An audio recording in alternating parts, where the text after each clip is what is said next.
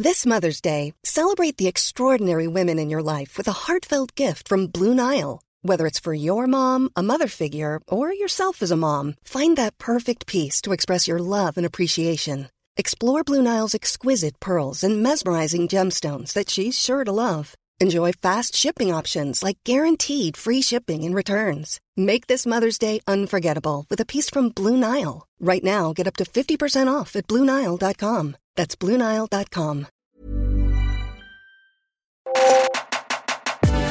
Un petit bruit buccal subtilement dosé, le chip est en danger.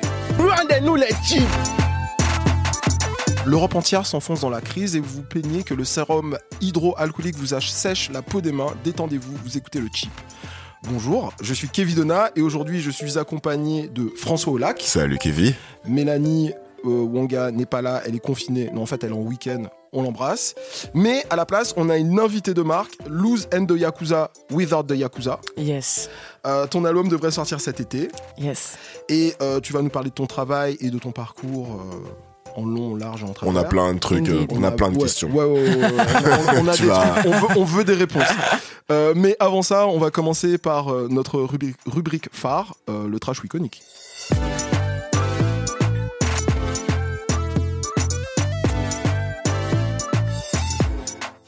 Alors, euh, tout le monde a vu le discours d'Aïssa Maïga au César, tu l'as vu, Olous Oui. Donc c'était un moment assez fort, voilà.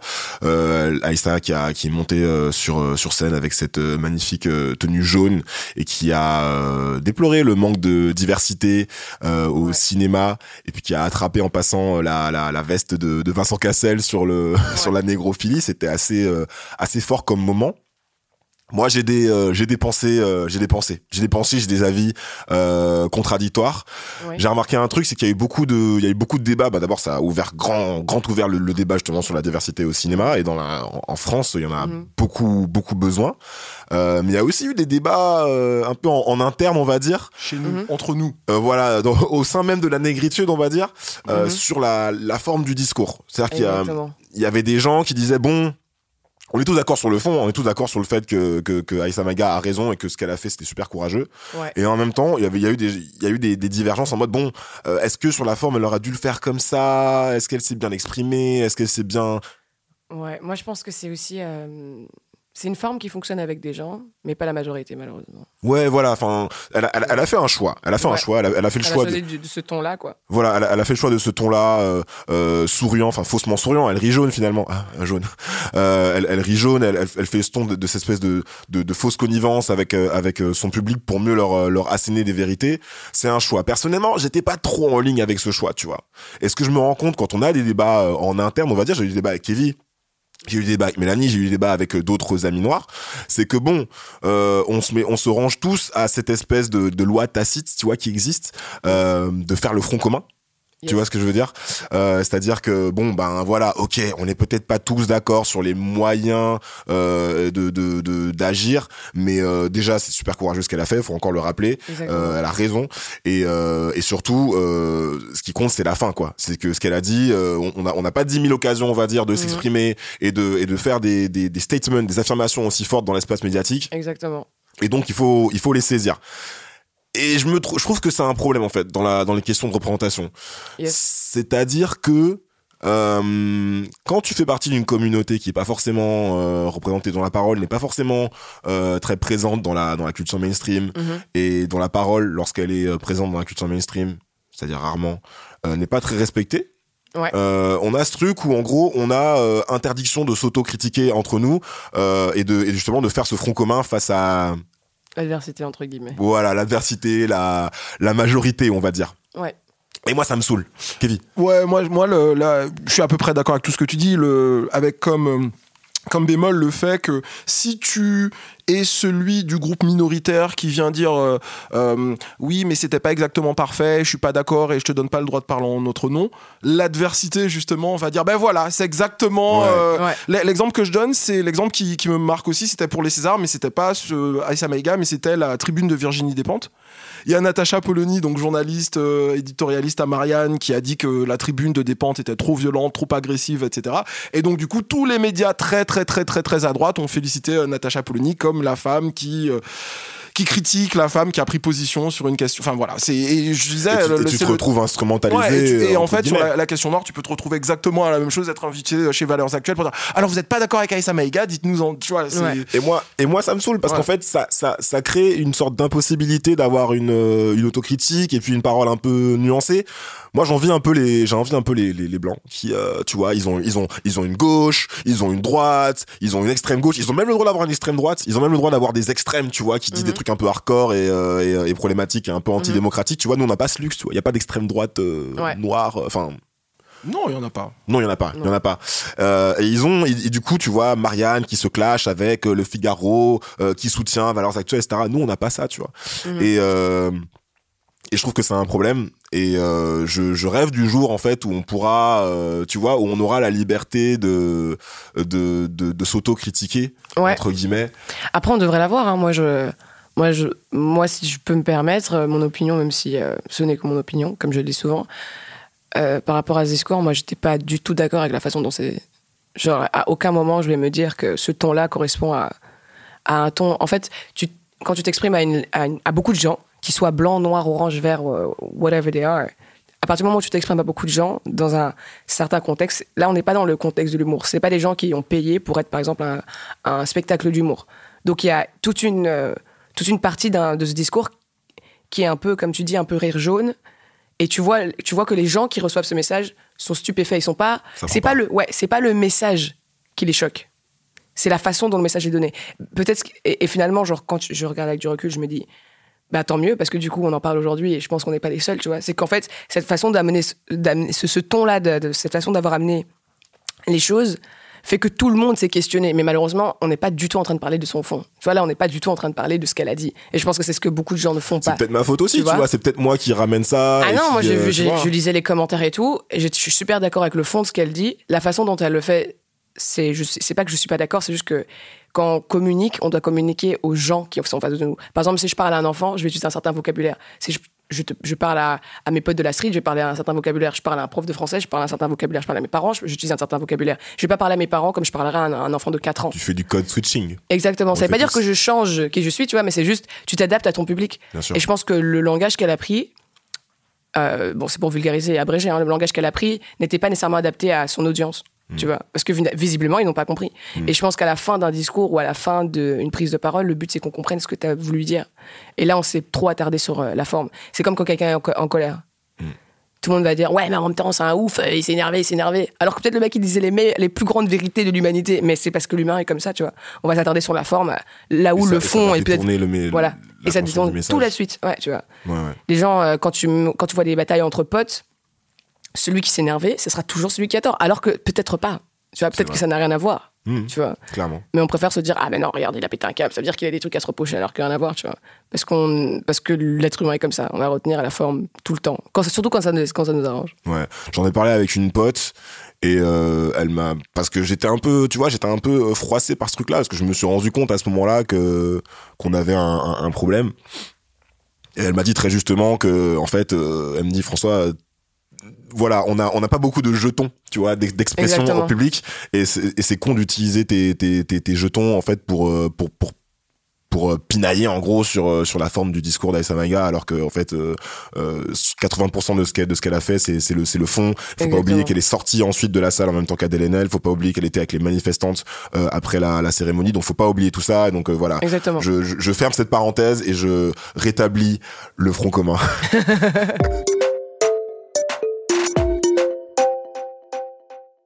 Alors moi, mon, iconique cette, ce- cette quinzaine, c'est euh, l'interview de Kazé pour le média Yard. L'imaginaire colonial français, il est là, il est réel. Le traitement, le traitement colonial des Noirs et des Arabes en France, il est réel. C'est on, on raconte pas de conneries. Même là où on vit, on appelle ça des territoires. T'imagines Pourtant, c'est la France. Ce serait des territoires, des territoires perdus, des territoires à conquérir. Il y a même de la conquête. Tu vois bien que c'est un délire. C'est complètement, délirant. Vraiment, l'élite pense de cette manière. Alors, euh, Kazé, c'est une, rappeuse euh, du 93 qui s'est prêtée euh, dans cette interview à l'exercice du hier encore en re-répondant aux mêmes questions qu'en 2017, mais du coup trois ans plus tard. Euh, Kazé, donc je disais, c'est une rappeure du 93 d'origine martiniquaise. Elle répète souvent que c'est une anomalie du 93 avec une gueule caribéenne. Euh, C'est une artiste engagée qui a pas peur de, de taper euh, du poing sur la table. Moi, je l'ai connue il y a environ à peu près une décennie avec un morceau qui s'appelait euh, Chez moi, où elle parlait de son île natale, Ouais. mon île natale, du coup, la Martinique. Et elle se démarque par son côté, euh, son concession. Euh, elle, elle arrondit pas les angles et elle revient un peu sur le devant de la scène en ce moment parce qu'il y a un nouveau projet euh, sous le nom de House Gang qui s'appelle, l'album s'appelle Gangrène. C'est assez radical. Et bref, dans, cette interview, le- l'extrait que je vous ai passé, elle parle justement du, racisme à la française, euh, des questions de goût.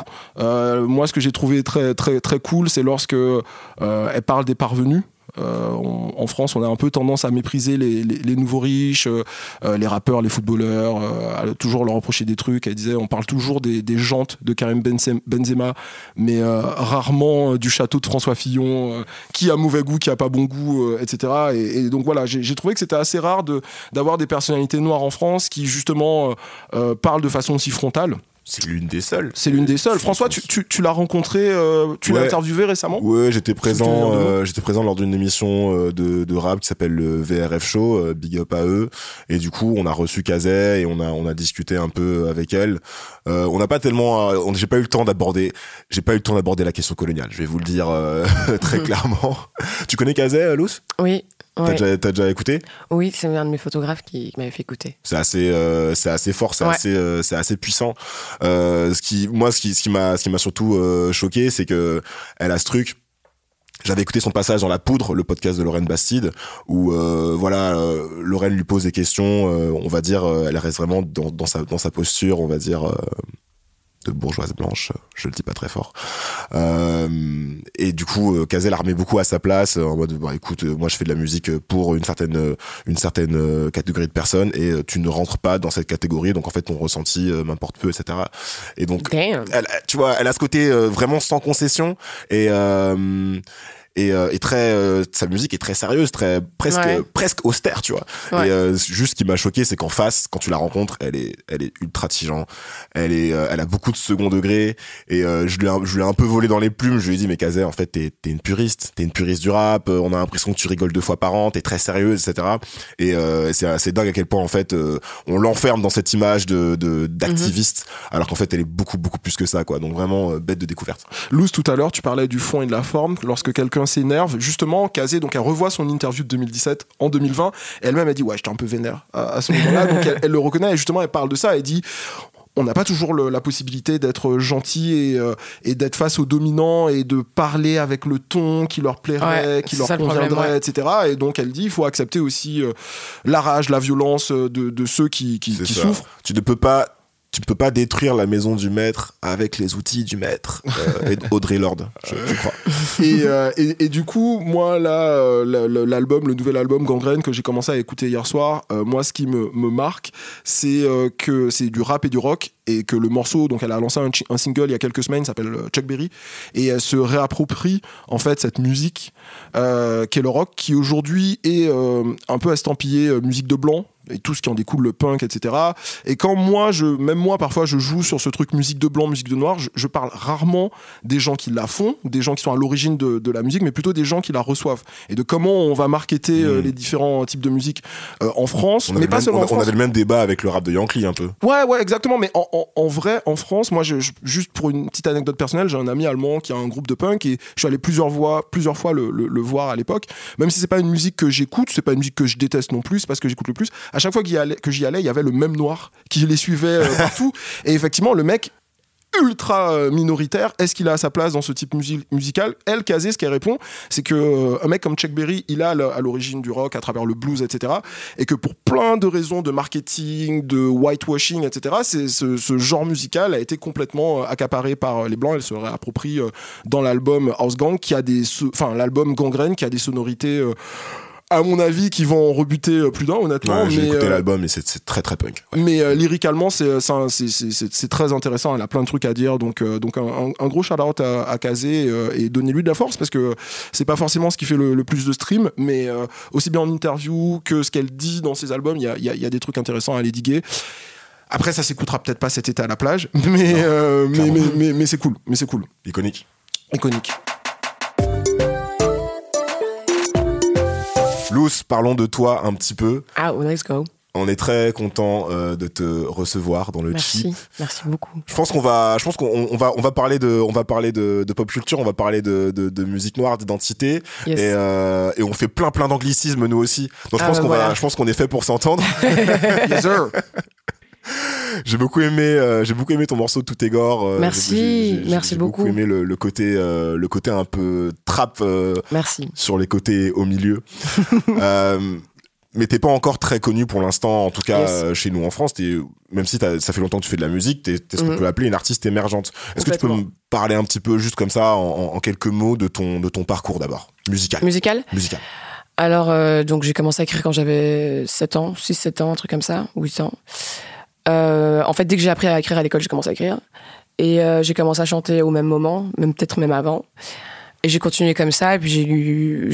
Et vraiment, j'écrivais énormément. J'écrivais genre 10 textes euh, par semaine, genre énormément de textes. Et puis, j'ai eu mon bac. Et là, j'ai commencé ma carrière. Je me suis dit, je vais commencer.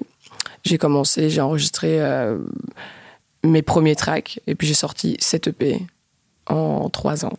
Et puis, il y a 2 ans, euh, j'ai commencé mon album en mai 2017. Donc, en fait, maintenant, c'était à 3 ans presque.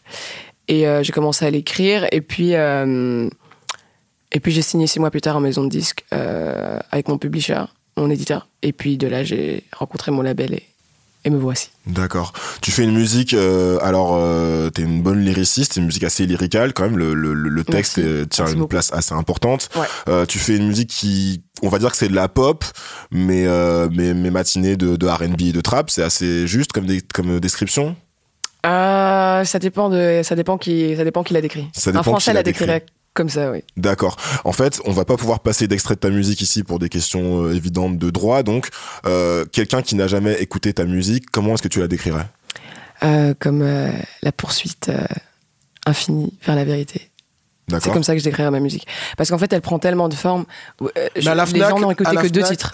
À la Fnac, la poursuite de la vérité, ça, ça se range dans quelle catégorie à la Fnac? Ça se rangera dans la catégorie qui s'appelle la poursuite de la vérité. Ça, ce, ce sera au rayon, dévelop- ce sera au rayon développement personnel avec les bouquins. Non, mais c'est vrai. Je pense que euh, c'est marrant parce qu'on a, on a fait tellement de, de- de réunions, tellement de. On en a tellement parlé au sein du label de- du fait que je n'appartenais à aucune case. Parce que vous avez entendu deux tracks. Oui. Dans mon album, il y en a 10. Et Ouais, donc, euh, deux tracks sur 10, ça ne représente euh, pas du tout la couleur de mon album. Il y a on a, tellement on a de écouté un choses. peu quoi. aussi ce que tu que as posté sur Instagram, les actes là. Ouais. Mais ça, ça, ça, c'est encore autre chose. Les actes, par exemple, c'est j'ai commencé à jouer du piano en, genre en janvier. J'ai composé toutes ces chansons en mars. Et puis, je les ai produits avec Chrissy l'été. Et c'était vraiment un truc à part. Tu vois. Ouais. c'était vraiment un truc bien, bien à part, tu vois. Et, euh, et du coup, euh, ouais, on parlait beaucoup du fait que, que voilà, on voulait dans aucune case. Et on se rend compte après, genre vraiment six mois plus tard, à quel point c'est problématique en France. Tu vois, tu vas, tu essaies de pitcher, par exemple, imaginons un, mon son euh, sur une radio pop. Ils vont te dire, maintenant, c'est, c'est de la musique urbaine, parce que je déteste ce terme. On va tu vas sur la musique urbaine, On mode, ouais, mais non, mais c'est la pop, I don't understand. Et puis tu vas sur une radio rap, ils vont te dire, mais c'est pas du rap du tout, ce truc. Et t'es là, oh. Et tu te rends compte, genre, on a une énorme discussion avec ça, avec Damso, il y a, il y a genre la semaine passée, parce que je lui expliquais cette problématique-là. Et il me disait, euh, tu vas. Ils vont, ils vont pas changer pour toi, tu vois. Genre, comme, que- comme tu dis avec la, avec la Fnac, tu vois. Il va falloir que, va falloir que je mette mon CD quelque part. Ouais. Tu vois ce que je veux dire? Et, euh, et je me suis jamais. euh, je, suis, je, je, je ne suis, me suis jamais résiliée. Je me suis jamais dit, genre, ah bon, vu que c'est comme ça le game, bah alors c'est tout, je vais faire ça. Jamais. Moi, je, je, je vais forcer pour qu'à la Fnac, il y ait l'option vérité Tu sais, ce que dans ça les me, bacs. tu sais ce que ça me rappelle? Ça me rappelle, alors c'est un peu euh, à l'ancienne et c'est un peu américain. euh, Je suis un très grand fan de Kélis. Euh, et euh, son euh, deuxième ou troisième album, son deuxième album qui s'appelle euh, Pas Tasty, celui d'avant Tasty. celui d'avant Tasty, ouais. Euh, ah, le, le- le nom m'échappe. Qui est très produit par les Neptunes, du coup. Qui oh, ouais, entièrement produit par les Neptunes, hein, comme tous ses premiers albums. ouais. Et en gros, c'est un album ultra futuriste avec euh, des morceaux, euh, des morceaux de rock, des morceaux de punk, des morceaux psyché, des morceaux plus R&B, des morceaux rap. Enfin, c'était vraiment ultra, ultra avancé pour l'époque. C'était un peu euh, nerd, mais euh, version féminin. Euh, et en fait, l'album, il a, il a fait un quasiment un total flop aux États-Unis parce qu'en fait les grandes les grandes enseignes de vente comme euh, pas GameStop mais euh, ah j'ai oublié comment ça Les s'appelle Walmart, les trucs comme les ça. Walmart, Walmart, c'est ça. Walmart, en fait, ne savait pas dans quel rayon le placer. Et du Mhm. coup, il a été euh, shelved, il a été mis, euh, mis de côté, il a pas, quasiment pas été vendu et il est quasiment introuvable aux États-Unis. Il est plus facilement trouvable en Europe qu'aux États-Unis. Allez. C'était il y a 20 ans aussi. hein. C'était il y a 20 C'était ans. pas Ouais. Internet, c'était pas Ouais. Oui, oui, Internet, oui. pré-streaming. Bien sûr. Mm. Mais on va, on va reparler de ces histoires de, de, de casse parce que c'est un truc qui nous, qui nous intéresse forcément en Yes. tant que, toi, en tant que femme noire dans l'industrie, tu vois, on a envie d'en parler. Mais Mm. avant, j'ai envie de te poser une question un peu plus, euh, un peu plus concrète aussi. Euh, l'un, l'un des premiers trucs qui me, qui me marque quand, quand, quand je regarde tes clips et que j'écoute ta musique, c'est l'esthétique. Yes. Clairement, euh, tu, tu fais du mannequinat, c'est ça? Ouais. Euh, décris-nous ton outfit euh, du jour, là. Waouh, mon outfit du jour. Alors, je porte du merch de Columbia Record. D'accord? C'est incroyable. Elle est corpo. Euh, Après, j'ai quoi? J'ai j'ai un col roulé Aaron Preston, D'accord? ça s'appelle comme ça. hein. Puis un petit jeans et puis des grosses bottes Non, de, de la, camionneur. la go est stylée. La go est stylée, il faut le dire. Et, Et un bob. Et un bob. Et un bob. Non mais le ouais, j'ai- j'aime beaucoup l'esthétique, euh, l'esthétique de tes clips. C'est très léché, c'est très, Ouais. euh, c'est très pensé, euh, très pensé en amont, très produit. Ouais. Et il y a un truc que j'aime beaucoup, c'est que c'est totalement afro. Enfin, Ouais. c'est-à-dire qu'il y a des, C'est un, choix qu'on a pris. ouais, c'est-à-dire. C'est la réelle que- d'ailleurs, qui est totalement blanche comme neige, qui, qui a imposé ce. C'est pas un choix à toi? Bah, en fait, dis-toi que je la, c'était, c'était mon choix. Genre, j'avais, j'ai pensé à ça, mais après, je suis tellement pour la diversité que je me disais, ouais, non, ça va être chelou. Euh, Moi, je veux, abs- je veux représenter la diversité parce que c'est ça qui me manque, c'est la diversité. Je veux pas que des noirs, mais je veux la diversité Il dans y a le que monde. des noirs dans tout le Et puis finalement, elle m'a répondu gentiment. Elle m'a dit ouais, mais euh, le problème c'est qu'il y a aucun noir. Il y a pas, il y a pas de, on n'a pas de bonne représentation du noir. Genre en- dans un dans un clip, euh, c'était, euh, systématiquement en France quand tu vas voir un, un clip avec un Renoir, si jamais une Renoir, c'est toujours un Renoir, c'est en bas de sa cité. Euh, c'est toujours la même représentation. T'es en bas de ton building, tu rappes avec tes potes et c'est sympa et tout, tu vois. Mais c'est exactement la même image. Tu ne vois jamais un noir faire autre chose. Tu vois, un homme noir surtout, tu vois. Les hommes noirs sont un peu aussi bloqués dans cette espèce d'image euh, qui imposée par la société et qui, et qui s'impose tout seul parce qu'ils se disent ouais bon je vais pas commencer à porter ça et ça. Je veux dire même les stylistes ils ont du mal à habiller les mecs des cités parce que les mecs des cités sont en mode non il me faut mon complet, euh, mon ensemble Adidas parce que sinon euh, je vais passer pour tu vois alors que c'est en mode what the hell. Quand tu vois Migos par exemple qui, qui c'est des mecs tout autant de la street, ils ont passé un cap juste au niveau du stylisme. Ouais. Ils sont là avec des pattes def, ils font le... En fait ils, ils ont une, une liberté qu'il n'y a pas du tout en France tu vois dans le- surtout dans le rap où les gens tu vois ils sont dans leur carré quoi. Et puis donc, elle m'a dit, voilà, euh, on en a réfléchi vraiment, c'était un- c'était une grosse discussion et on n'arrêtait pas de réfléchir et tout ça. Et moi, je me disais, ouais, comme on en est. En fait, on est juste sous-représenté. Je voulais montrer, genre, un black excellence, entre guillemets, de ouf, tu vois. C'est dire, la meuf, elle est fraîche. Talking about myself. Les mecs sont frais, tout le monde est frais, tout le monde danse bien. Je voulais que vraiment que t'es. Que tu, même si tu n'aimes pas les noirs, t'es obligé de te dire ça c'est tu vois. Quand on- on cachette chez toi, tu vois, même quand si on, tu regardes. quand on regarde quand on regarde les petites vidéos que tu as postées donc les actes Yes. euh, que tu as postés sur Instagram donc tu es, Yes. Accompagné de plusieurs de tes amis Crazy donc euh, de, de la Fuentes euh, rappeur producteur belge qu'on aime beaucoup euh, Iseu aussi qui est, qui, est, qui est ta bonne pote. Yes. et quand je regarde les, les, les visuels euh, c'est très coloré et puis il Ouais. y, a, il y a des afros il y a des il y a des nattes il y a des tresses il Ouais. y a des durags Ouais. c'est important pour toi Ah ouais, de ouf, de ouf, c'est important parce que parce qu'en fait c'est c'est c'est ce qu'on est, tu vois. Je veux dire, moi, y a avant que ce soit la mode, on était déjà comme ça, tu vois. Je veux dire, aujourd'hui, et depuis, de- depuis que l'appropriation culturelle fait fureur, euh, on, on paraît on paraît se joindre à un mouvement de mode alors qu'à la base, non, tu vois. Je veux dire, les les cornrows, les, que ce soit les nattes, les bantu notes, ce que nos parents nous faisaient quand on était petits parce qu'ils avaient le seum contre nos cheveux parce un- impossible à traiter et qu'on restait pas assis plus de 5 minutes quand ils nous tressaient et tout, eh ben c'est c'est juste notre culture, quoi. Qui est en fait la culture, en plus, c'est marrant, parce que moi j'ai grandi en Afrique. Notre culture, la culture, en tout cas du Rwanda, où j'ai fait mon adolescence, c'était hyper fort le hip-hop américain. Donc t'avais du coup toute cette culture de, de dourag que les hommes mettaient vraiment dans les clips et tout ça. Et puis à la maison, tu voyais ta mère avec un dourag, mais ça avait toute une autre. C'était pas pour le style, c'était vraiment pour, euh, tu vois, aplatir C'était ses cheveux, utilitaire, c'était utilitaire, tu vois. Et, euh, et pour plein de trucs comme ça, on était, on était dans cette espèce de gros mélange parce que la culture, le hip-hop américain a énormément influencé la culture en Afrique. tu vois. Ce qui est, ce qu'on ne parle pas beaucoup de ça, hein, mais le, le- les Afro-Américains ont influencé aussi euh, énormément. Ça le- va dans les deux sens. Ouais, ça va dans les deux sens aussi, tu vois. Et euh, surtout dans la dégaine, comment les gens se tiennent, ils- parce qu'ils ont un peu défini le hip-hop auquel beaucoup de gens se sont identifiés euh, au fur et à mesure euh, les années qui ont suivi. Euh, mais c'est clair que je porte euh, beaucoup d'attention à l'esthétique. Parce que aussi, comme tu as dit tout à l'heure, on n'a pas, we don't have a lot of shots. Tu vois ce que je veux dire? Oui, oui, Je peux pas pas faire quatre, quatre clips éclatés et puis venir avec un clip frais. Parce qu'en fait, je vais passer pour quelqu'un. On va pas, on va pas me donner le même forgiveness qu'on va donner à un blanc. Tu vois. Ouais. On va pas me donner la même évolution. Tu vois. Moi, je sais que euh, je l'ai dit dans plein de plein d'interviews. Et chaque fois les gens ils twistent mes mots. Enfin tu vois dès que tu dis blanc ou noir les gens ils ont un peu flippé un peu. Surtout en France. En Belgique c'est pas comme ça tu vois. En Belgique les, le débat euh, culturel il est déjà euh, il est vraiment ouvert tu vois. Genre, il y en fait, à Bruxelles, pas en Belgique, hein, mais à Bruxelles, il y a tellement d'Arabes, tellement de Noirs, que vas-y, c'est, tu vois, les gens, ils ont l'habitude, tu vois. Mais ici, c'est vrai que c'est un peu plus touchy. Est-ce que vous avez cette même euh, culture au niveau euh, au niveau de la musique et, et- et du mainstream, tu vois?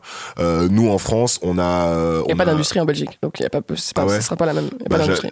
Parce qu'en fait, le truc, c'est qu'en France, on a, on a une culture de l'invisibilisation. On, par exemple, cette année, aux Victoires de la musique, on a supprimé la catégorie musique urbaine parce qu'on a estimé qu'il y avait encore trop de, trop de noms blancs dans, dans la musique. Donc, on s'est dit, vas-y, on va, on va, on va, on va, on va nettoyer. Euh, et on a cette culture, ouais, vrai, de. ça, il n'y a pas eu cette année. il y, y en a, il y en a Pourquoi pas eu. C'est quoi, la, c'est quoi la raison Je ne sais pas. Parce qu'on pouvait faire gagner l'homme pâle ailleurs, donc euh, du coup Ouais. c'était pas la peine de faire une catégorie Ouais. musique urbaine, je pense, je sais pas. Non, je sais, je sais pas, mais on, on a ce truc, si tu veux, la où la, la musique noire, je veux dire hors rap, hein, la musique noire hors rap, ça va être les tubes de l'été euh, venant de la world music, euh, ça va être Magic System euh, ou euh, à l'ancienne Kumba Gaolo. Ouais. Euh, et sinon, on a cette magnifique invention française qui s'appelle le zouk. Euh, donc on a, on a des gens comme Frankie Vincent, Mhm. euh, et puis on a euh, plus récemment, on a Maître Gims et, et Nakamura, tu vois. Ouais. Mais ce qui est marrant, c'est que du coup, on a grandi avec des figures noires, tu sais qui sont à la fois euh, ben, des, des modèles parce qu'ils ont quand même euh, percé, Ouais. et en même temps c'est un peu des figures repoussoirs. Tu vois, Fran- Francky Vincent, euh, il Tu est... peux pas ré- résumer le, le zouk à Francky Vincent. Non, je te parle de la représentation mainstream. Ouais, ouais. Euh, tu vois, ce que je veux dire, c'est qu'on a grandi en France avec des, des, des figures noires où bon, ben ouais, ok, Francky Vincent il existe, mais en fait on n'est pas très content de l'avoir parce qu'il il, il représente une caricature. Euh, ça, c'est le problème de ce qui a été mis en lumière. En tout cas, comment. euh, toi, toi, toi en Belgique, est-ce que t'as, est-ce que t'as grandi avec des, euh, avec en Belgique, il n'y a, per- y a personne. y a pas de figure Non. noire de la musique belge? Non, bien sûr que non. Non, je veux dire, à part, euh, à part euh, Stromae, parce qu'ils aiment bien dire qu'il est noir, mais il n'est pas du tout noir. Stromae, il est métis, tu vois. Balogi? Qui euh, déchire. cheap et qui. Euh, déchire. Mais c'est pas mainstream, Non, c'est pas du tout tu mainstream. vois. Si je parle vraiment de mainstream, euh, après, il y a plein d'artistes noirs en, en- en. Belgique, tu vois. Mais ça- là, on, on vient. C'est pas du tout mainstream, tu vois. Et Pas dans du- ton en- même même, Pas du même tout. quand t'étais plus jeune et tout, il y a pas ça? Non, pas du tout. En plus, j'ai pas vraiment grandi en, Ouais. en écoutant la musique locale belge parce que j'étais au Rwanda, tu vois. Et au Rwanda, euh, c'était euh, c'était vraiment la France qu'on écoutait et les États-Unis. Et euh, et en Belgique, après, quand je quand j'avais 15 ans, euh, non, les exemples noirs, elle avait pas. hein. J'ai- une petite question sur le Rwanda. Yes. Euh, J'ai l'impression que c'est un, des, un, des, pa- un pays qui s'est un peu défrancophonisé ces dernières années. Complètement. Après le problème Euh, avec Sarkozy. Exactement, mais, mais peut-être même, même avant, non euh, C'est adhésion au Commonwealth, c'est Ouais. de plus en plus de, de l'emploi. Mais ça changeait du jour au lendemain, par ouais, contre. hein. ouais, Ah, nous, on était francophones. Le jour au lendemain, le président, il a dit on n'est plus francophone, on est anglophone. Le jour Comment tu l'as vécu, toi toutes les affiches ont changé dans la ville, tout était Ah en anglais. Ouais, c'était vraiment c'était intéressant. Ben moi j'ai vécu ça super bien, ça fait que je suis bilingue, donc je suis contente, de ouf. Ouais. Mais euh, mais euh, mais c'était un peu chelou. Je pense que pour les adultes c'était un peu chelou. Par exemple ma mère elle a dû apprendre l'anglais du jour au lendemain, c'était un peu compliqué pour elle. Mais maintenant elle est bilingue aussi, donc tout va bien quoi. Est-ce que vous parlez, est-ce que vous parlez un anglais euh, un peu euh, euh, rwandaisisé, tu vois ce que je veux dire, comme Ma les mère, Nigérians ont leur propre anglais, tu sais? Mais pas autant que les Nigérians, parce que les Nigérians c'est vraiment euh, ils ont cultivé, euh, ça fait très longtemps, c'est comme les Ça fait Jamaïcains 200 quoi. ans, ouais, ça fait Tu 200 vois, le- Alors que le, les, les, les- les Rwandais pas du tout. Plus Ils ont un accent, donc c'est drôle, tu vois. ouais, mais sinon, c'est un anglais euh, standard. quoi. Ouais, standard de ouf. T'es né donc au euh, Congo RDC Ouais. et t'as as grandi un peu au Rwanda et après t'arrives euh, t'arrives en, en, en Belgique. T'as Ouais. gardé des t'as gardé des liens forts du coup avec le Rwanda et le Congo ou pas du tout? Ah oui, de ouf. Ouais, pendant. T'y euh, retournes de temps en temps Ouais, normalement tous les six mois. Voilà, je retourne encore cet été. Mes parents, en fait, ils habitent là-bas, donc on est obligé un peu de retourner pour voir nos parents. Et, euh, et ouais, j'ai un, un lien euh, puissant avec, avec mes pays d'origine. J'en parle tous les jours. Je suis très, très content, très, très fier d'être. Je suis très fier d'être noir. C'est très étrange, hein, mais je suis très fier d'être noir. Pas parce que je suis noir, noir ma couleur, tu vois. Ça, je m'en bats un peu les couilles, je vais avouer, tu vois. C'est juste que il y a tellement de combats en fait en cours que t'es obligé de revendiquer toute la journée que t'es noir alors que ce n'est Oui. que ma mélanine, you know what I'm saying? Ouais, tu, tu parles Mais, juste euh, du noir en tant voilà, qu'identité en tant qu'identité culturelle, et culturelle, exactement. politique. Et ça, je suis fière parce que c'est trop chouette en fait. Il y a plein de trucs. Euh, hier, justement, dans une interview, je parlais à, à, à- à l'intervieweuse et elle me disait euh, Putain, vous avez trop de chance, vous avez tous vos, vos habits culturels encore, vous avez votre langue, vous avez votre danse, tu, tu sais de quelle tribu tu viens. Elle me disait Putain, nous ici, on sait pas du tout. Elle me dit Genre, à part la- l'Alsace et la Bretagne, right? Où t'as un, ou un truc t'as très fort en France, où t'as un, t'as un truc très identitaire, À, à très part fort. les régions, ouais. ouais. Ouais, voilà, tu vois. Elle dit que c'est hyper dur, du coup, c'est hyper dur pour elle. Elle dit genre euh, d'avoir euh, une identité vraiment, euh, tu vois, où il y a comme au bled, quoi, tu vois. Je veux dire, au bled, par exemple, moi, je, je sais reconnaître plein de tribus, tu vois. Je sais même reconnaître les gens par rapport à leur visage. Je regarde le visage, je me dis, ah, toi, t'es ça, toi, t'es C'est ça. vrai qu'il y a des ça. morphologies un petit Ouais, peu. tu hein. vois. Et, euh, et, euh, et elle me disait, ouais, voilà, nous, c'est un peu chaud et tout. Euh, Je sais, elle dit, genre, il y a un truc qui s'est coupé, elle, tu vois, qui fait qu'elle elle, elle, elle arrive pas à capter c'est quoi les éléments de son identité aussi clairement que, par exemple, un noir se dire, par exemple, le, les tresses, ça va être ça, nous, ça va être, euh, même aujourd'hui, la culture populaire, tu vas mettre un dourag, tu vas porter ton pantalon d'une certaine façon, tu vas mettre un, un certain type de outfit, représenter certains types de marques. Il y a, notre culture, elle est vraiment, vraiment riche et parce qu'on la montre beaucoup, tu vois. Ouais, ouais. Et elle dit a- qu'il y avait un certain, une certaine différence. Et c'est vrai que c'est à moment que je pense à ça. J'avais, j'avais un article super intéressant sur l'appropriation culturelle qui disait qu'en fait, il y a beaucoup de personnes blanches qui, euh, consciemment ou pas, se rendent compte que la culture blanche est, est une forme d'acculture, tu vois, d'acculturation. Mais je pense que à cause des trucs comme. Les, les- par exemple, la Révolution française, tu vois, le fait d'avoir imposé la laïcité, par exemple, Ouais, ouais. ça fait. Déjà, c'est un concept assez étrange parce que laïcité, ça veut bien dire euh, t'as le droit de croire en ce que tu veux, right? Oui, c'est ça. Et que, et que l'État ne- n'intervient pas, euh, ne, Voilà. ne sponsorise pas, ne. voilà, ouais. Mais après, tu vois, t'as le droit de faire ce que tu veux, mais pas vraiment, tu vois, parce que tu peux pas arriver, par exemple, à l'école avec ton voile, tu peux pas mettre ta croix et t'es en mode. Oui, oui. La laïcité en pratique n'est pas la même qu'en, Ouais, tu vois, théorie le- en France. juste ça, ça fait que t'as as une espèce de brainwash commun à partir du moment où plus personne n'a le droit de montrer sa religion. La religion, c'est une identité vraiment puissante. Hein. C'est parce que dans, dans ta façon d'être, par exemple, si tu prends un musulman qui est arabe, tu vois, il aura une façon, genre, sa culture va être hyper intense, tu vois, la façon dont il va se coiffer ses cheveux, dont sa barbe va être faite, dont c'est son outfit, tu vois, son, sa djellaba, son truc, ça va être vraiment puissant, tu vois. Et à partir du moment où tu, tu neutralises cette personne au niveau de, de sa religion, il va devenir quelqu'un de totalement différent de quand il était religieux, tu vois. Dans le concept, tu peux faire ce que tu veux, mais après, dans l'application, le problème, c'est que tu peux pas vraiment faire ce que tu veux. Moi, je pense que le débat, le nombre incalculable, en- franchement, vu de la Belgique, Ah ouais, ouais, bien c'est sidérant le nombre de débats que vous avez à la télé sur le port du voile, sans une seule femme voilée pendant le débat. On est là. Mais pourquoi ils en ont autant quelque chose à Ouais, foutre c'est plus, c'est, c'est plus, c'est plus, En- en c'est un- Belgique, c'est un débat on- moins hystérique en Belgique. Ah mais, pas, mais c'est même C'est pas, pas un hystérique débat, du tout. c'est- C'est même c'est- pas un c'est débat. pas un débat. En fait, il y a tellement de femmes arabes qu'on et, on- et, et on les aime, tu vois. Nous, on n'a pas de, on n'a aucune haine. Si tu veux mettre ta burqa, tu mets ta burqa. Tu veux qu'on voit que tes yeux et que c'est ton choix, c'est ton choix. Parce qu'ils aiment bien dire que c'est les hommes qui les imposent et tout ça. Mais how would you know? Did you ask all of them? Ouais. Tu vois ce que je veux dire Bien Donc il y a un Moi- truc moi- un peu chelou, tu vois. Moi, ce que je dis aux étrangers euh, sur ces questions-là, sur la Yes. question du, voile en particulier, c'est que dans notre débat politique, c'est l'équivalent, ça a mi-chemin Ouais. pour les Américains entre le port d'armes et l'avortement. Ouais. En termes de toxicité, Ah de- on perd euh, Ouais. toute. euh, toute Alors que c'est pas. euh, alors c'est un bout de tissu, quoi. Et que je pense que si tu veux vraiment euh, être. euh, si ton souci, c'est vraiment de te dire, j'espère que personne lui a imposé de porter ce voile.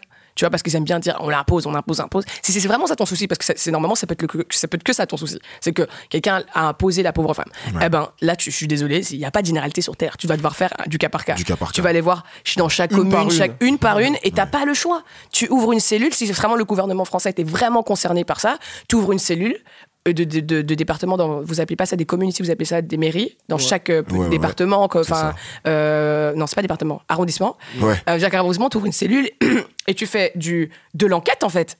Et tu fais des vraies statistiques. Il y a même pas eu d'enquête. Les gens, ils parlent toute la journée sans, without even knowing. Et il y a rien de plus chelou. C'est comme si, du jour au lendemain, on venait chez les Noirs, on disait, mec, je suis sûr qu'on vous a obligé à vous couper les cheveux. Attendez, on va ouvrir des Ton débats. dégradé- et- ton dégradé n'est pas- sûr que pas volontaire. C'est pas ton père qui t'a obligé. Et là, what? Et c'est aussi ridicule que ça, tout cas. Euh, Il y, a- il y a une citation de toi dans une interview pour euh, Manifesto 21 que j'aime beaucoup. Yes. Ah non, c'est pas c'est- Si, c'est pour Manifesto. Euh, quand je vais, je vais te la dire et tu vas me confirmer. Euh, tu, tu dis, euh, tu dis que ton album, euh, tu peux flopper avec ton album. euh, c'est Ouais. quelque chose que tu pourrais, auquel tu survivrais. Par contre, tu peux pas flopper en tant que femme noire. Ouais, non. Euh, Est-ce que tu ressens une, une forme de pression du coup par rapport Bien à sûr, ça comme tu disais, de la communauté, en fait. Ouais. C'est qu'en fait, il n'y a tellement pas de représentation. Je, je, je pense la raison pour laquelle mes clips sont autant forcés. Je veux dire, j'aurais pu entrer dans le game euh, une fois après avoir signé, quand, quand t'as vraiment des moyens et tout, tu peux entrer low key, tu vois. Tu peux arriver, et comme tous les rappeurs, tu fais ton petit clip, peu, ouais. tu fais des freestyles, la bonne vieille méthode, freestyle, Ouais. et puis quand ça prend, bah, tu fais ton clip, et puis Mm. après, tu vois, top great, etc., etc., tu vois. Et, euh, mais j'ai pas, mais j'ai pas le, j'ai pas le choix, en fait. Euh, on n'a aucune, mais en Belgique c'est- très grave et en Europe euh, c'est très très grave. On a, on a une représentation de femme noire, Ayana Kamura, qui fait un style de musique avec un style de visuel et une Ouais. façon de prendre je- et ce que, ce que je trouve cool, c'est qu'en plus, toi, tu, tu, forcément, on va te comparer à elle parce que, Ah, toute la voilà. journée. Mais, mais ce que je trouve cool, c'est que du coup, elle, Ayana Kamura, elle fait ce que je vais appeler de la musique noire, même si, bon, la musique noire est en train de, de devenir une nouvelle pop. Tu vois ce que je veux dire? Et ce que j'aime beaucoup, c'est que toi, en fait, tu, tu challenges les barrières musicales parce que t'es, tu es comme ta pote Ise, euh, t'es une femme noire qui en plus le revendique, Ouais. mais euh, mais qui revendique aussi le fait de faire de la de la pop en fait, enfin de la une musique qui se rapproche plus de la variété. Tu traînes avec Pomme, euh, tu écoutes du Kate Bush Ouais. et et même si t'as des éléments de trap et de R&B dans ta musique, Mhm. tu tu fais pas de la musique on va dire aussi marquée urbaine que que Nakamura quoi. Non, pas du tout. Après, ce qui est assez étrange, c'est c'est vraiment euh, français cette façon de voir. Tu vois, par exemple, moi, mon projet, on l'a développé un peu partout. Aux États-Unis, il n'y a pas un autre terme que le hip-hop pour définir ma musique. hein. C'est du hip-hop. c'est parce, pas. parce qu'aux States, la musique, la musique noire est le paradigme dominant, tu vois. Ouais, et que, et que, et que, je veux dire, le hip-hop, ça se décline en énormément de, de styles musicaux. C'est-à-dire que ce qui définit le hip-hop en général, c'est le BPM, donc le tempo de la chanson, et le style de batterie que tu vas mettre. Parce que le hip-hop, ça a toujours été, tu vois, tu peux prendre une chanson, ça a, été, ça a commencé du sample, tu peux prendre une chanson jazz, une chanson soul, et tu mets, c'est juste la rythmique qui va définir que c'est du hip-hop. Moi, ma, ma, musique, si tu prends genre dilemme, c'est du hip-hop. Il n'y a pas moyen que ce soit autre chose que du hip-hop. À cause de la rythmique, le tempo, et la cadence de mon flow. Tu vois Ce qui va faire la, confusion en France, c'est qu'il y a la mélodie, elle est trop bien calée entre guillemets. C'est-à-dire que la mélodie, si elle va pas être parlée, assumée parler pendant le couplet. Tu vois, elle va être, euh, elle va être très mélodique en fait. Tu vois, il va y avoir beaucoup de mélodies et la mélodie du refrain, c'est ça qui fait que oh, qu'on dit que c'est de la pop. euh, Le dan, ta, Ouais, da, da, da. ouais, exactement, qui est très chanson française de ce na, na, na, tu vois. Et, euh, et là où aux États-Unis ils vont juste se dire, vas-y c'est du c'est du hip-hop et on va la mettre aussi dans la catégorie hip-hop en fait parce que le refrain fonctionne bien et on va pousser le truc comme ça. Ici, ben, il y a une énorme confusion, tu vois, de se dire, attends, mais si elle a kické, le son, il ressemble à du hip-hop, mais en même temps, c'est ça. Et et il y a toute cette, euh, cette problématique, en fait, où des- tu vois que les gens veulent vraiment définir le morceau, tu vois. T'es consciente? Vas-y, excuse-moi, Kevin. J'ai envie de te répondre, c'est de ta faute. Parce que quand t'arrives, tu dis bonjour, c'est Caris et Dalida. En Ouais. même temps, dans la même personne. Ouais. Donc du coup, bah oui, il y a de la confusion. Tu Et vois- ça, c'est un compliment, tu vois, mais, mais tu, tu pourras arriver euh, avec euh, peut-être quelque chose de... Et, et en fait, ça, ça, ça vient à, ma- à mon point suivant, c'est que Yes. sur la question noire, il y a, quand j'ai entendu parler à ce sujet-là, je me suis un peu reconnu, parce que tu parles beaucoup de ce sujet-là, mais en même temps, quand tu ouvres un peu ton univers, tu racontes que tu es une passionnée de culture japonaise. Ouais. Sauf que quand tu arrives dans un contexte où il y a une sous-représentation des femmes noires, etc., etc., tu parlais tout à l'heure de ton envie de mettre de la diversité en avant, mais que pour des raisons de tempo, de contexte, etc., tu dois mettre cette partie euh, noire plus en avant que ça. Est-ce que tu as l'impression de devoir, du coup, renoncer à des choses qui, toi, peut-être te plaisent autant que ce que tu dois faire et ne pas pouvoir en parler Ah bien sûr, bien que, sûr. Et encore une fois, que c'est parce trop que, tôt. parce que parce que être noir, t'as tellement pas de chance et a tellement pas de visibilité que j'aurais pu faire un, un clip par exemple où il y a où c'est mixte. Mm. Le problème, c'est qu'on je vis dans un monde où 90% des clips, 99% des clips qui vont sortir, il n'y a que des blancs. Il n'y a pas de noirs dans les clips, tu vois. Genre si tu prends les clips qui sortent en France. Ouais. des personnes mainstream, il y a que que que des blancs tout ou le des temps. danseurs noirs vite fait au Exactement, fond, quoi. en fond derrière, ouais, exactement, tu vois.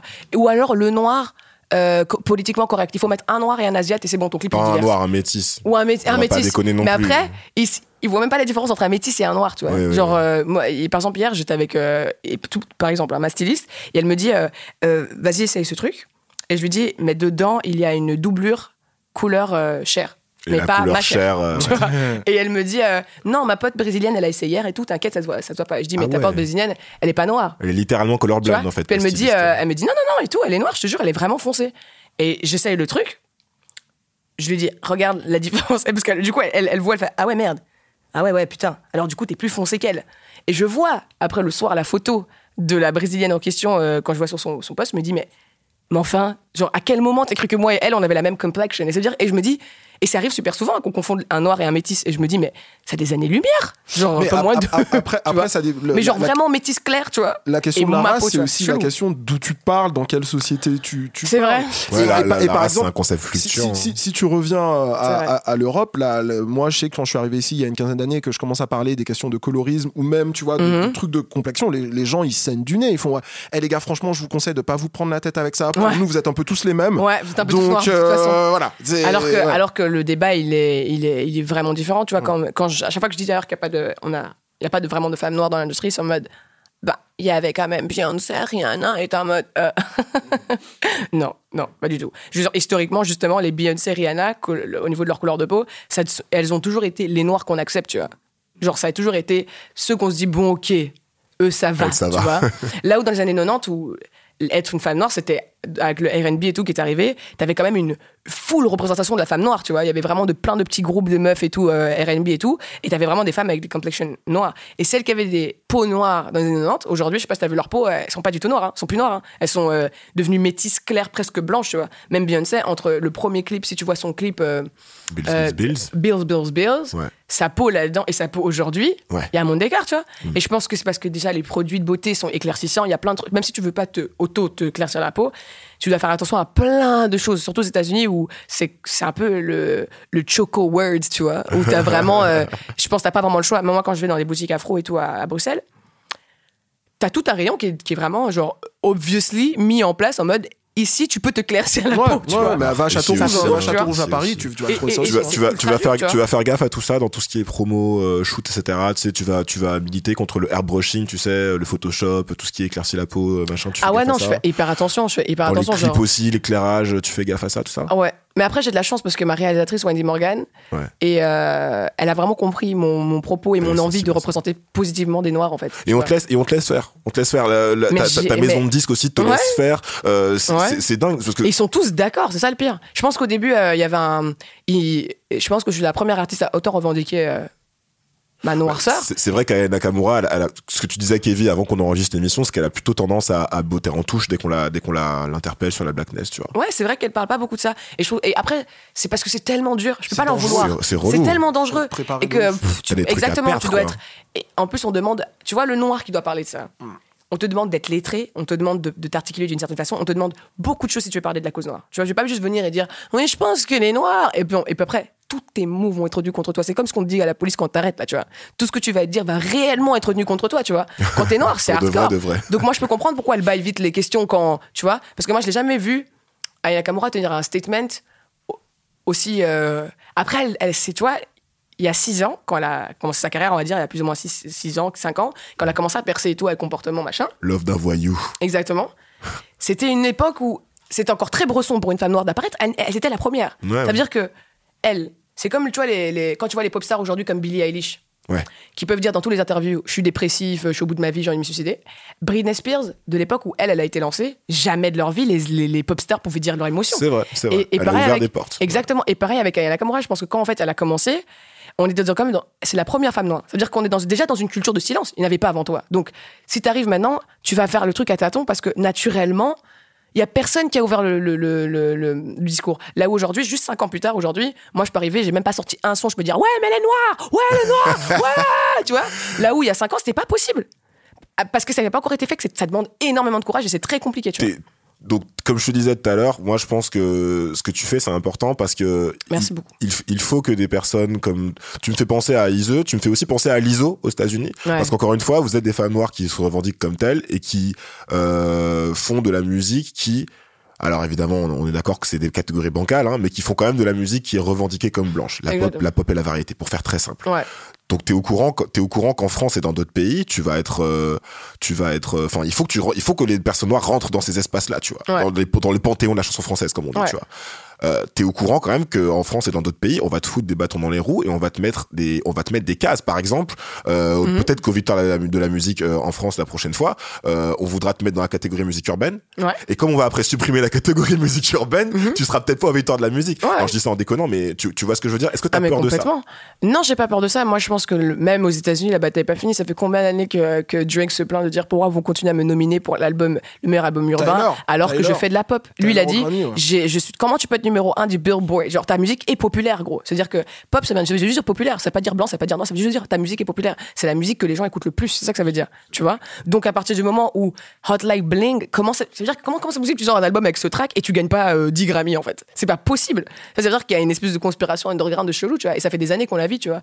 Et je pense qu'en France, on est vraiment à l'aube du débat. Je veux dire, là, là où là-bas, ça fait des années qu'ils font. T'as vu, t'as vu leur, leur discours qui tiennent, genre quand tu vois Tyler the Creator, ce qu'il a dit, genre en mode arrêtez de dire qu'on fait de la musique urbaine comme si maintenant on est dans les villes.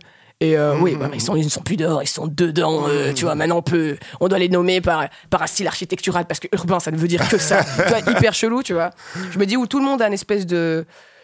Je veux dire, les Noirs, on- on a décidé qu'on faisait du hip-hop, ça s'appelle comme ça, et, et le Blanc nous a dit Ok, c'est de la musique urbaine. Et tu lui dis Non, c'est du hip-hop. Il disait Ok, pas de souci, musique urbaine. Et Si tu la, dis si, What la, the si, hell, la tu Fnac, vois. si la Fnac demain elle met ton album dans musique urbaine, tu fais quoi?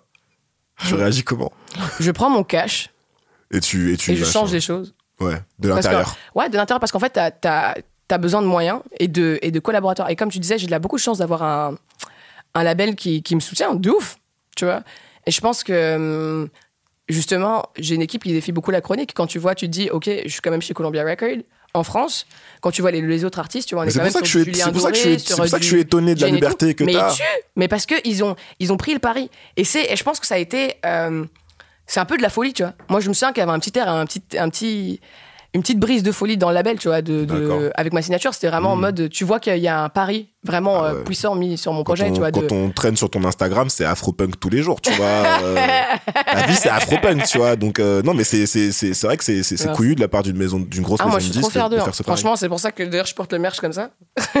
Vraiment, c'est parce que il y a, il y a, il y a, en fait, il y a une compréhension du propos que je n'avais jamais vu dans l'industrie. hein. Et je pense qu'il y a beaucoup de labels, d'autres labels qui ne comprennent pas. Moi, j'ai déjà parlé à d'autres gens de d'autres labels Et- qui me demandent tout le temps, même mes potes qui font du rap, ils- qu'ils soient les Chrissy, tout ça et tout ça, ils me demandent toujours. C'est quoi l'ingrédient Il- chelou que tu as utilisé pour, euh, tu vois, Ouais. tu les as drogués et tout Je suis là, non, pas du tout. Mm. C'est juste que j'ai pris énormément de temps à, à parler de ma cause, en fait et à les sensibiliser à ça, tu vois, de parler de, du fait d'être une femme noire toute la journée. À, at some point, les gens vont comprendre la, la, en fait, la vérité. C'est pour ça que je définis ma musique comme la vérité, c'est parce que je m'applique à être vraiment vrai tous les jours, tu vois. J'ai pas envie de mentir, j'ai pas envie de, de venir euh, en étant désolé d'être, tu vois. Kevin, est-ce que tu as une dernière question? Ouais, moi j'avais une question euh, sur euh, El Guincho. Yes. qui, euh, alors je vais pas dire que c'est l'homme derrière Rosalia, ce serait euh, réducteur, mais euh, donc c'est lui en fait euh, qui, qui, qui produit euh, ton, ton album, si je ne Yes. me trompe pas, ton, ton album à venir. Est-ce que tu peux nous dire comment ce- ça se fait une rencontre comme ça avec euh, quelqu'un de cette ampleur Alors, euh, j'ai vu. euh, Dis-toi que je suivais Rosalia du coup depuis qu'elle faisait du Mhm. flamenco. Ouais. Et euh, j'ai beaucoup aimé son album Los Angeles qu'elle avait sorti, en- son premier album en fait, qui était purement guitare-voix. Et puis, et puis un jour, elle dit genre voilà, j'ai du nouveau son qui va sortir et voilà le teaser, tu vois. Et, euh, et j'écoute le teaser, c'était 30 secondes. Elle dit voilà, le son va sortir vendredi. C'était l'album Malquerer. Ouais, El Malquerel. Ouais. Et le premier son, c'était Malamente. J'entends la prod de Malamente. Ouais, ouais, et c'était pas encore sorti. hein. J'ai pété une usine dans ma tête. Je me suis dit, ce n'est pas possible. Qu'est-ce que c'est que cette prod? C'est du flamenco avec du hip-hop. Et tu. Et tu et t'entends parfaitement le flamenco et t'entends parfaitement le hip-hop. Je me suis dit, c'est, c'est de la drogue. Genre, who did this tu vois? Et puis j'ai cherché. Et puis j'ai envoyé à mon éditeur et à mon, et à mon label. J'ai dit, c'est avec lui que je vais travailler. Au début, ils ont un peu rigolé en mode, What are you talking about? Et puis j'ai fait, non, non, c'est avec lui je vais travailler. Je, vais travailler avec lui. Il n'y a pas d'autre choix. On l'a contacté, genre, euh, la semaine après. Et euh, quelques jours après, il nous a dit, euh, viens à Barcelone. Je suis venu à Barcelone. Et lui, il a été touché. On lui a envoyé que deux titres à moi, guitare-voix.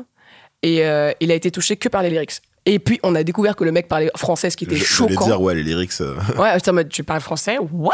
Et puis il était là, oui, mes parents m'ont m'ont puni quand j'avais 17 ans et ils m'ont envoyé à l'internat pendant un an en France.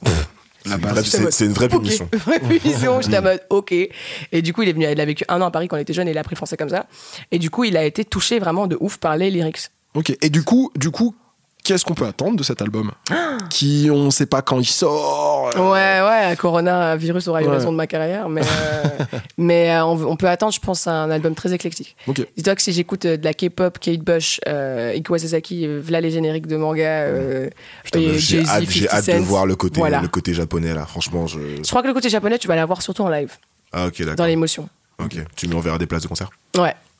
Vraiment, hein Et on verra Will of Green, parce que moi j'ai déjà des places pour Will of Green, Ah et ouais je prie tous les jours pour qu'il soit mon pas premier annulé. concert en Mais ouais, j'ai hâte. J'ai une Ouais, dernière, j'ai une dernière festival. petite question. Yes. Euh, on a parlé pendant toute l'émission de l'importance de la représentation euh, des, des, des femmes noires et des personnes Yes. noires en, plus généralement dans la musique et dans l'espace mainstream. Euh, toi, tu arrives avec cette identité euh, et, ce, et ce, ce discours.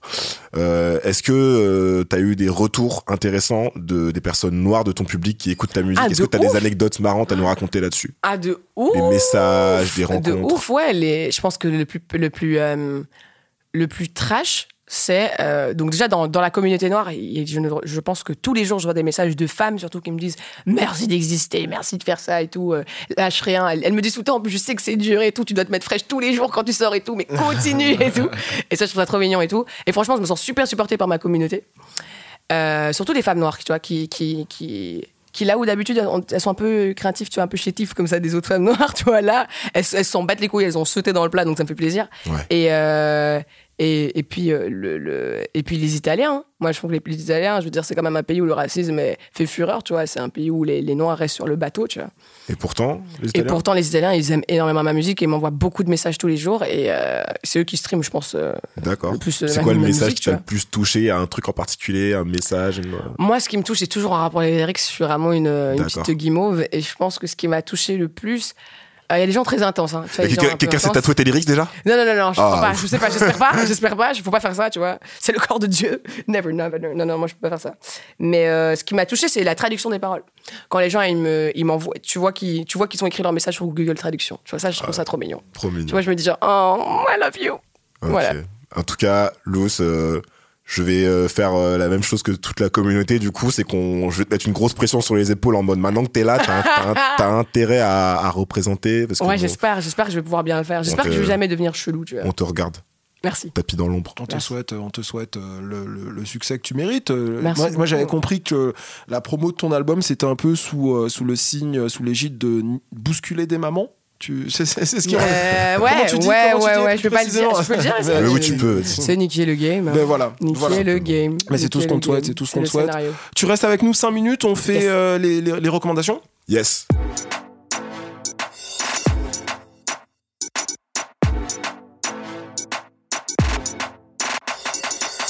Alors, ma recommandation, c'est une euh, série britannique de fantasy. Ça pourrait t'intéresser, Luce. Mmh. Euh, qui est tirée d'une série de livres pour ados.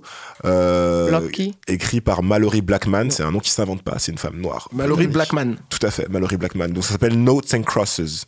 Ah, Euh, le postulat de Notes and Crosses, c'est une question très simple. Et si c'était l'Afrique qui avait colonisé l'Europe? Let me remind you of a certain truth.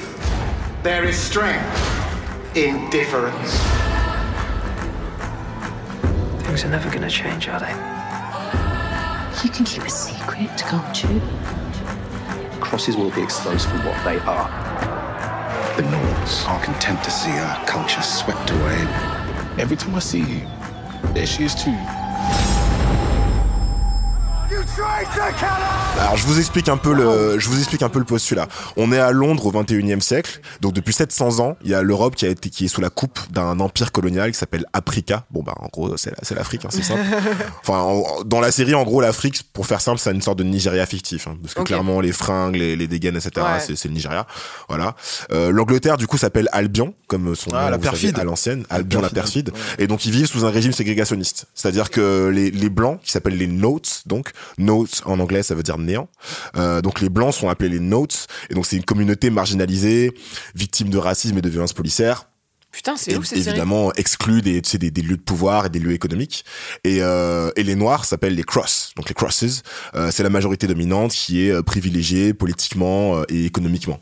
Et donc en fait, la série c'est une sorte de, de drama euh, racial euh, et politique et puis euh, dystopique, euh, où donc c'est une histoire d'amour interdite entre deux amis d'enfance. Donc Yes. un, euh, un blanc du ghetto, euh, dont, dont, dont, dont un des amis est victime de violences policières dans le premier épisode, Mhm. et une jeune femme noire riche et privilégiée qui fait des études à la fac, etc. C'est sur HBO C'est sur, euh, c'est produit par la BBC.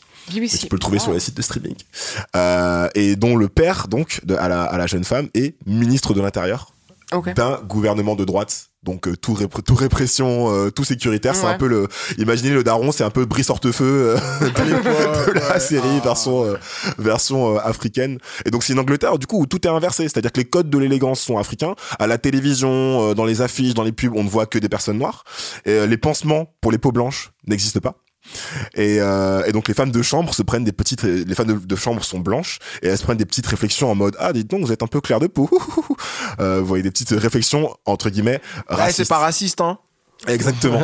et donc voilà, la, la, la série et tout l'univers de la série est, est basé sur cette espèce d'inversion des valeurs qui est super intéressante. Alors c'est pas non plus euh, d'une subtilité absolument euh, incroyable. hein. Faut pas se, faut pas, se- faut pas oublier que c'est tiré d'une série euh, fantasy pour ados, etc. C'est de la young adult literature. Ok. Donc euh, voilà, mais ça reste quand même super intéressant euh, dans l'esthétique. Évidemment, c'est très bien produit. Quand la BBC se met à la production, on sait que c'est assez quali. Euh, les acteurs sont très bons. La BO aussi est très, euh, est très soignée. Euh, et donc voilà, rien que pour l'univers. J'espère. Rien pour l'univers, franchement, euh, ça suffit un peu à, à piquer la curiosité. Donc voilà, c'est pas une série qui est disponible en France, mais vous la trouvez sur les sites de streaming en sous-titré anglais. Voilà, si vous avez du mal un peu avec l'accent britannique, Notes and Crosses, je vous recommande vraiment ça euh, fort, fort, fort. moi, ma recommandation cette semaine. Alors, première chose, c'est que euh, souvent on me dit que mes recommandations sont un peu reloues. Tu vois, des, des documentaires, oui, c'est un truc sur euh, le sacrement d'Haïlé Sélassié, empereur d'Éthiopie, c'est- c'est chiant.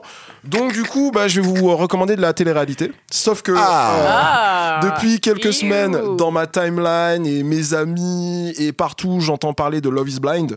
Euh, J'ai cru- j'ai cru que t'allais recommander The Circle, franchement, je suis déçu. Télé-réalité euh, de Netflix, mais en fait j'ai vu, j'ai pas vu, j'ai pas vu euh, Love is Blind. C'est pas ce que je regarde en ce moment. En ce moment, je regarde un truc beaucoup plus honteux euh, qui s'appelle Love Island, qui est euh, la première télé-réalité de Prime Video de- d'Amazon. C'est l'adaptation euh, d'une euh, d'une télé-réalité anglo-saxonne avec des célibataires euh, qui euh, se regardent, se séduisent, se rejettent, etc. Et en fait, pourquoi je vous en parle, c'est parce que justement, il y a le début d'un couple de Black Love. Euh, souvent, dans les trucs français, on essaye de- de- d'envoyer les meufs euh, racisées vers les mecs blancs et Et inversement. les meufs noires sont absolument absentes. J'ai jamais vu de meuf noire en télé-réalité Eh ben, figure-toi que là, il y a une candidate qui s'appelle Rénande, qu'on découvre donc parmi les cinq premières femmes, et chacune, elles doivent choisir euh, un mec. Et à chaque fois qu'on leur présente un mec, Rénande, elle veut deux personnes. Donc les cinq premiers mecs, elle en veut pas. Tu vois, donc on finit par la matcher avec un type, et genre 24 ou 48 heures après, t'as un beau gosse euh, noir d'origine, euh, il dit Togo et Bénin qui arrive, et là, Rénande, elle fond, elle en peut plus, donc évidemment, ils vont, on, les rapproche, même si Marvin, donc le, le- le jeune homme noir qui rentre, a des petits trucs de fuckboy parce qu'il dit à Rénande je t'aime bien mais s'il y a moyen avec Angèle la blonde au gros sein je prends tu vois et, euh, et, et donc, et donc du coup on, on- on suit tout ça et on voit les petites techniques de Rénande et en plus au fur et à mesure des épisodes elle, elle glow elle devient de plus en plus belle l'amour etc donc euh, donc euh, c'est présenté par Nabila donc je vais pas vous, vous sur, euh, survendre le côté Moi, euh, j'aime beaucoup Nabila, sociologique euh, et euh, identitaire du truc mais sinon si vous n'êtes pas content vous pouvez toujours aller sur YouTube et voir le documentaire que j'avais recommandé il y a quelques mois sur la- la- le sacrement de- d'Alice Selassie sinon Love Island sur Prime Video voilà c'est tout pour moi Conclusion conclusion euh, c'était le cheap Euh, on revient mais on revient quand François? Alors euh, là en ce moment on est en train un peu de, de redéfinir notre format, de revoir un peu euh, comment euh, comment on collabore avec Binge Audio. On est en train de, de, de travailler dans l'ombre sans relâche. Donc on sait pas encore exactement quand est-ce qu'on revient. On va vous tenir au courant sur les réseaux sociaux. Mais euh, mais en gros, euh, Inch'Allah, Inch'Allah. Euh, Plutôt deux mois, à quelque chose comme ça, deux mois, deux mois et demi. euh, ça, ça dépend de plein de choses, et notamment du coronavirus. Je vais tout lui mettre sur le dos, ce bâtard. Et, et, euh, et puis, et, puis, et puis en plus, ce qui est cool, c'est que à la fin du mois, vous allez, euh, pour certains, recevoir euh, les jeux. Le jeu, jeu oui, enfin Donc, euh, donc vous pourrez- on sera un petit peu avec vous. En attendant qu'on revienne, euh, vous pouvez nous retrouver, nous suivre sur Twitter, Instagram, at le cheap podcast. Bien sûr. Luz, où est-ce qu'on te retrouve sur Internet? Euh, on me retrouve le 20 mars sur euh, YouTube avec mon nouveau single. Yeah. Sur YouTube et toutes les plateformes avec Solo. Solo, Yes. on a pu voir en extrait, ça a l'air mortel. Youhou. Toujours la même réalisatrice, euh, Yes, la baguette. Wendy Morgan. Wendy Morgan qui, dé- qui déchire. Euh, concernant le chip, vous pouvez nous retrouver sur Apple Podcasts, Spotify, Deezer, SoundCloud, euh, toutes vos applis de podcasts habituels. Laissez-nous une review euh, sur Apple Podcasts et mettez-nous 5 5 étoiles. étoiles euh, de préférence pour nous faire remonter dans, dans le, dans le classement. On remercie Sony Music et Alexis euh, pour les moyens techniques. Cette émission a été produite euh, par Binge Audio. Merci encore à Luz. Merci. Merci album à vous. sort cet été. Yeah! Et puis euh, des gros bisous et à très vite. Bisous. Bisous, bye bye.